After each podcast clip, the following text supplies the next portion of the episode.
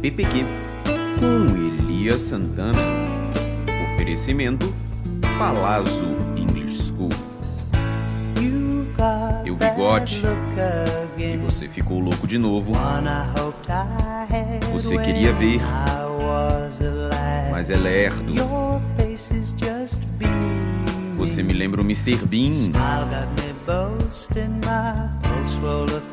Por favor, coce minhas costas. Eu estou a fim de um bolo. Gol mil do Túlio. Mas agora só penso no reembolso. Você me deve aquela Smirnoff Ice. Eu te amei na noite de ontem. Eu te quero, mesmo com rinite. Eu te quero com o gás do meu tio.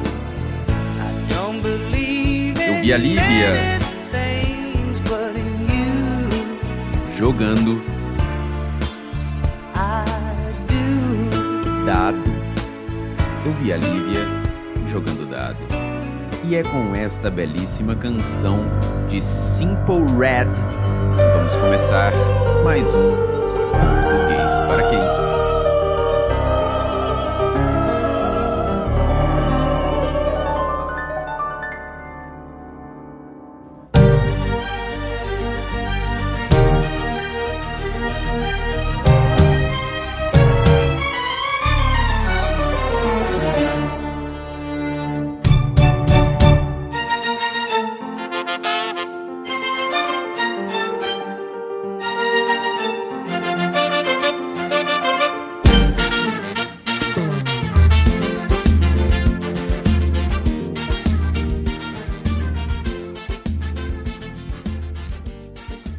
No português para quem de hoje, falaremos de alguns tópicos pontuais da nossa querida e amada língua portuguesa, alguns questionamentos que me foram feitos nos últimos tempos.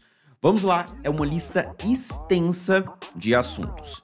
Primeiro assunto: quando utilizamos o verbo fazer com o sentido de tempo transcorrido, é preciso se lembrar de que esse verbo é impessoal. Falar que o verbo é impessoal significa dizer que ele não admite sujeito e, portanto, ele só pode ficar no singular. Por exemplo, eu digo: faz cinco anos que não vejo um filme e nunca fazem cinco anos.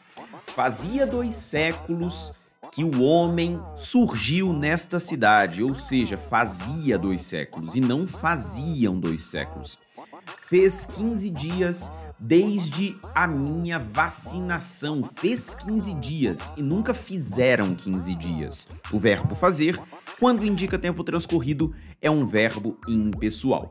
Dica número 2. Outro verbo que também é impessoal, e esse é um verbo extremamente importante no nosso cotidiano é o verbo haver com o sentido de existir, ou então o verbo haver indicando o tempo transcorrido. Por exemplo, houve muitos acidentes. Como o verbo haver tem o sentido de existir, existiram muitos acidentes, ou o sentido de acontecer, aconteceram muitos acidentes, esse verbo haver é impessoal. Se ele é impessoal, ele não admite sujeito e, portanto, ele só pode ficar no singular. O correto, portanto, é houve muitos acidentes e jamais houveram muitos acidentes. Mais um outro exemplo, eu digo a você: havia muitas pessoas. E essa é a forma correta. Havia no singular muitas pessoas. Uma vez que esse verbo haver foi utilizado com o sentido de existir. Dica de número 3. Em contrapartida, o verbo existir é um verbo pessoal. O que, que quer dizer isso, Elias? Se o verbo haver com o sentido de existir é impessoal, ele não admite sujeito, só pode ficar no singular. Já o verbo existir, o existir é pessoal. Se ele é pessoal, ele admite sujeito e vai concordar com o sujeito dele. Exemplo: existem muitas esperanças. O que existem? Muitas esperanças é o sujeito. O verbo existem no plural para concordar com muitas esperanças. Então, só para você traçar um paralelo, utilizando os exemplos das duas dicas, houve muitos acidentes, existiram ou ocorreram ou aconteceram muitos acidentes. Havia muitas pessoas, que poderia ser existiam muitas pessoas ou havia muitas pessoas. O caso já de existem muitas esperanças, o correto seria, se eu fosse trocar pelo verbo haver, há muitas esperanças. Perfeito? Dica de número 4.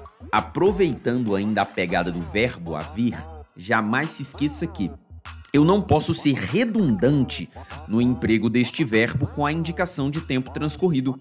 Você com certeza já ouviu alguém usar, alguém falar? Há 10 anos atrás, eu não estudava língua portuguesa, só que essa construção ela é gramaticalmente incorreta. A forma correta é há 10 anos não estudava língua portuguesa ou 10 anos atrás não estudava língua portuguesa, nunca há 10 anos atrás. Dica de número 5. Quando nós fazemos uma construção como venda a prazo, ou seja, uma venda feita de que modo? A prazo. E esse vocábulo dentro da locução, prazo, no caso, é, é uma palavra masculina, jamais poderemos empregar o acento grave indicativo de crase. Portanto, venda a prazo sem crase. Agora, se eu trocar a palavra prazo por uma palavra feminina, por exemplo, vista, venda à vista é uma venda, mas é uma venda de que tipo? À vista. Como nesse caso a palavra vista é feminina, o emprego da crase é obrigatório. Então, olha só, venda a prazo sem crase, porque prazo é masculino. Venda à vista com crase, porque vista é feminino. Dica de número 6. Sempre que estiver clara ou implícita a palavra razão, use o porquê separado, independentemente de o período ser afirmativo ou interrogativo. Olha só, eu digo para você assim, ó, por que você foi? Veja que depois do porquê dá para colocar a palavra razão. Por que razão você foi? Então, se eu consigo fazer essa construção, se eu consigo colocar de maneira implícita a palavra razão, é sinal de que ali eu devo usar um porquê separado e sem acento. Por que você foi? Por que razão você foi? Agora vamos numa construção afirmativa. Não sei por que ele faltou. Vou repetir, não sei por que ele faltou. Tenta colocar depois do porquê a palavra razão. Não sei por que razão ele faltou. Implicitamente temos a palavra razão? Temos, portanto, o porquê deve ser separado e sem acento. Dica de número 7. Toda vez que nós usamos o verbo assistir com o sentido de ver, presenciar, nós devemos fazer uso da preposição a. Exemplo: vai assistir ao jogo e jamais vou assistir o jogo com o sentido de ver, presenciar. Isso também vale, por exemplo, para construções como vai assistir à missa ou vai assistir à sessão. Só que quando usamos vocábulos femininos, como é o caso de missa e sessão, é necessário o emprego do acento grave indicativo de crase, ou seja, vai assistir ao jogo, vai assistir à concrase missa, vai assistir à concrase sessão. Outra dica importante, dica de número 8. Quando utilizamos o verbo preferir, precisamos saber que o correto é preferir algo a algo, ou melhor, preferir sempre uma coisa a outra coisa e nunca preferir uma coisa do que outra coisa. Exemplo: é gramaticalmente correto dizer preferia ir a ficar. Agora, jamais preferia ir do que ficar. Essa seria a construção incorreta. Não se usa esse do que. Mais um outro exemplo, mais uma outra dica. Dica de número 9. São 12 dicas, tá? Dica de número 9. Alguns substantivos da língua portuguesa só existem na forma plural. Aliás, quando nós falamos desses vocábulos de maneira contemporânea, como essas palavras são hoje, nós só encontramos o formato plural. Exemplo, a palavra óculos. A palavra óculos, apesar de designar um único objeto, é uma palavra plural. Portanto, os óculos, meus óculos, aqueles óculos. O mesmo vale, por exemplo, para palavras como parabéns, meus parabéns, pêsames, meus pêsames, ciúmes, seus ciúmes, férias, nossas férias e núpcias, felizes núpcias. São vocábulos que na língua portuguesa são conhecidos, amplamente conhecidos pelas pessoas no formato plural. Dica de número 10. Fala para você assim, ó. Comprei ele para você. Tome cuidado, porque quando você diz comprei ele para você, vi ele no mercado, você está usando um pronome pessoal do caso reto na posição de objeto direto. E esses pronomes pessoais do caso reto, eu, tu, ele ou ela, nós, vós, eles ou elas, não podem admitir, não podem ser usados na função de objeto direto. Então, em vez de usar comprei ele para você, você deveria usar comprei-o para você. Em vez de falar vi ele no supermercado, vi o no supermercado, beleza? Dica de número 11.